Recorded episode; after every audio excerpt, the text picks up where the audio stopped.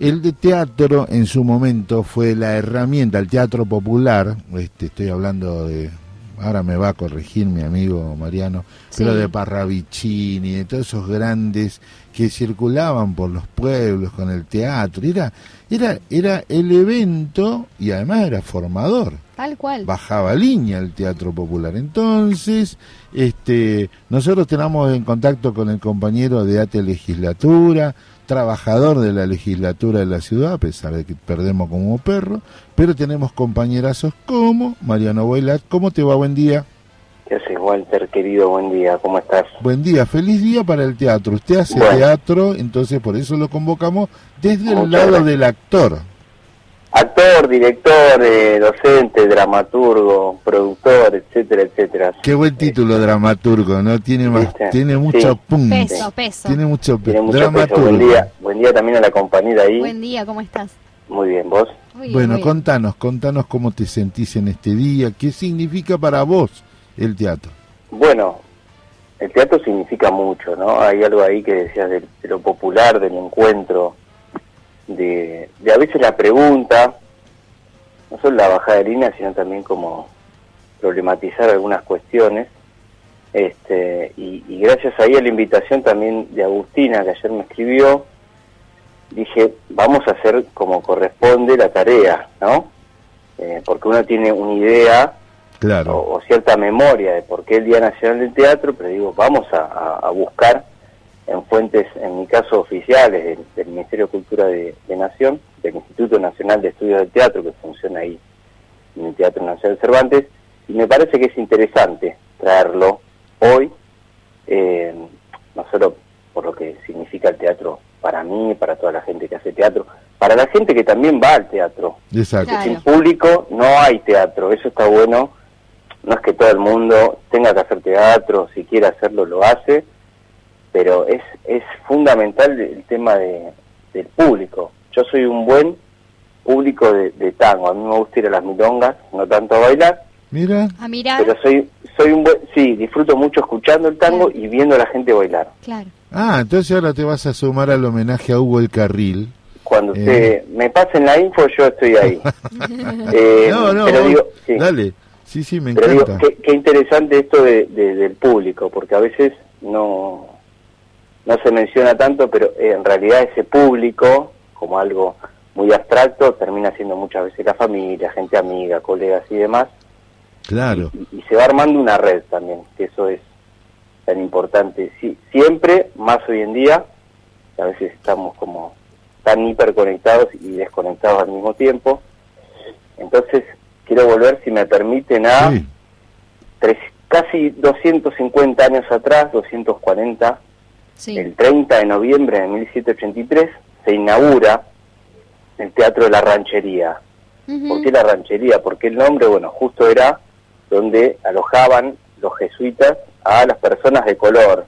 A mí yo voy haciendo ah. ciertas ciertas este, correcciones no solo gramaticales, sino también ideológicas, porque en algunos casos figuran personas negras, ¿no? Entonces digo, ahí como hay una disputa de... Sí, de sentido, ¿no? En cómo mencionamos las cosas. Exactamente.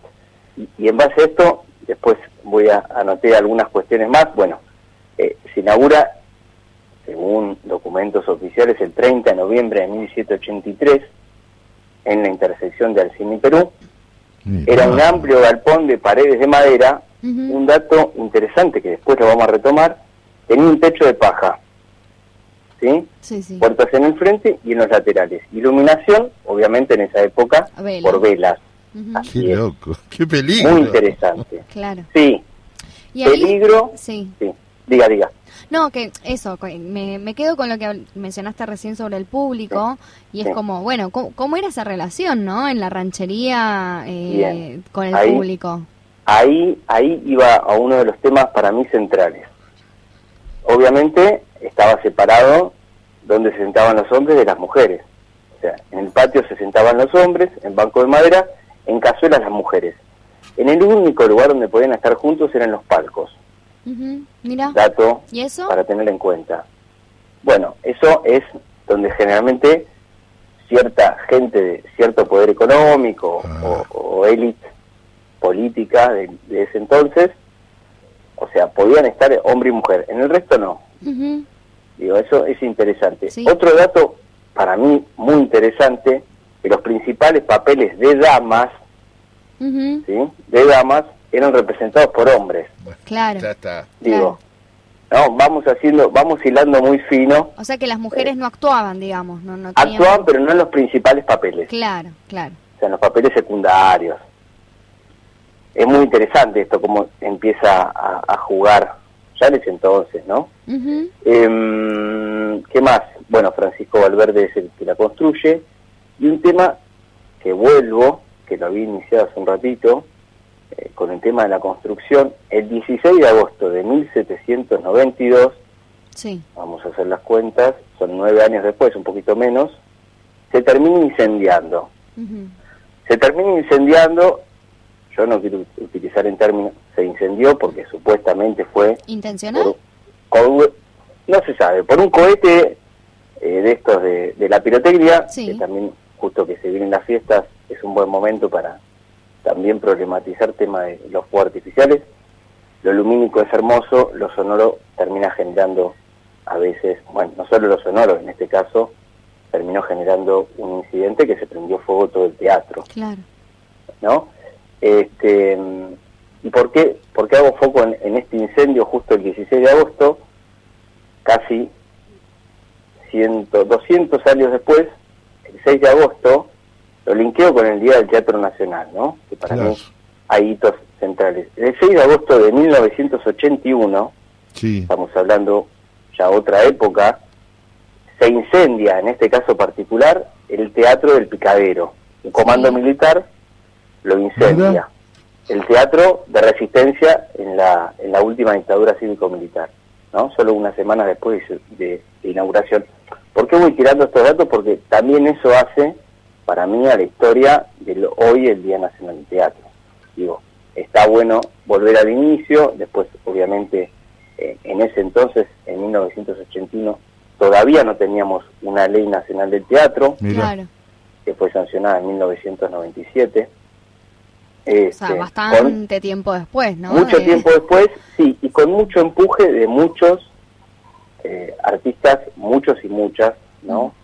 Eh, Osvaldo Dragún, Alejandra Boero, Griselda Gambaro, bueno, Carlos Omiliana, Carlos Rottenberg, etcétera, etcétera. Un montón de colegas que gracias a esos colegas hoy en día tenemos el Instituto Nacional de Teatro, que es el ente que gestiona este, el presupuesto, ¿no? Un poco y la política pública de teatro. ¿Y nos podemos meter un, un poco ahí también? Sí, sí. ¿Sí? En, el sentido de decir, bueno, ¿qué, ¿cuál es la, la situación actual del teatro, sobre todo del teatro independiente, no? Sí.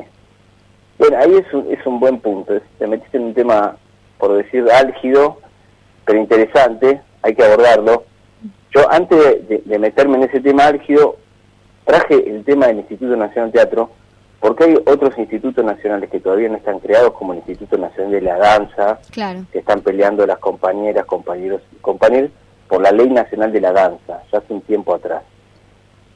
La Ley Nacional de la Música, con la creación del Instituto Nacional de la Música, ya está. Pero bueno, también llevó mucho tiempo de, compromiso, de estar, de participar, etcétera. Volviendo a la situación del teatro, más del teatro independiente, hay algo para mí que hay que eh, diversificar o, separar en el buen sentido. Una cosa son las salas de teatro independiente, que eso está bueno porque hay una línea de fomento, tanto a nivel nacional como municipal acá, de la ciudad, pero lo que sí está faltando todavía, que por momentos hay, eh, como algo más de apoyo a grupos de teatro independiente. Claro. Yo, de hecho, dirijo el grupo María Nueva hace ya más de 14 años, y a veces es muy engorroso el tema de los subsidios, los formularios y el concepto del subsidio. Yo hace 20 años que hago teatro y no es que cobro un sueldo, me encantaría, por la creación. De hecho, creo, creamos mucho, ensayamos mucho. Pero digo, me parece que hay algo todavía que falta, como algo superador, que es decir, che, eh, que laburan el arte, es, es un laburo de tiempo, de creación, de juntarse con vestuaristas, maquilladores, buen elenco, iluminadores. Bueno, de hecho tuve el placer hace un rato que no se podía contactar, pero me, llamaba para eso el maestro Héctor Calmet, que es uno de los más grandes escenoarquitectos, no escenógrafos, sino escenoarquitectos que diseñan el espacio. Digo, hay mucha gente muy valiosa, esto siempre se habla de los recursos humanos y el personal y el talento, que está buenísimo, pero también hay que acompañar ese talento, porque digo, está todo bien con, con otros laburos, pero digo, también uno ama y desea este y lleva mucho tiempo y mucha energía. Totalmente. Mariano, sí. yo quiero, tremenda la descripción, pero yo quiero hacerte, porque si no me van a matar que no te lo pregunte. Pregúntelo. El tablado, la tierra esa, eh, apoyás la mano. A mí me dicen que vos entendés cuando veas en el tablado las marcas de los pies, el, la, gota de transpiración y sudor de la gente de que trabaja desde el que levanta el telón hasta el principal actor. ¿Eso vos lo vivenciás cuando llegás al tablado? Sí. Sí, porque hay algo, para mí hay algo muy mágico. En algunos lugares tenés, como en San Martín, en Cervantes, maquinistas, eh, tramoyistas, bueno, equipos completos de eh, de escenografía, utilería, es, es, un, es, un, es un mundo hermoso. Y volviendo a lo que vos decís, y hago un link con eh, la creación del Instituto Nacional de Teatro, que tuvo mucho que ver Alejandra Boero, una de las referentes eh, a nivel argentino, pero también latinoamericano de, de teatro. Ella tenía una, una práctica que yo empecé a utilizar cuando fue la última la última función que hicimos de Palabras Amanecidas con Lupita Rendina, eh, les hablaba a los espíritus del teatro. ¿Por qué hay espíritus? Ah, pasan cosas muy interesantes y a veces, no sé si tan interesantes, pero sí este, pasan cosas en el teatro. Sí, sí. Entonces, hay, hay energía, bueno, ni hablar lo que decís de transpiración, eh, ni hablar este, de, todo el amor que a veces hay. Claro de los desengaños también que habrá. Epa. En el teatro, digo, es, es, es, es una magia.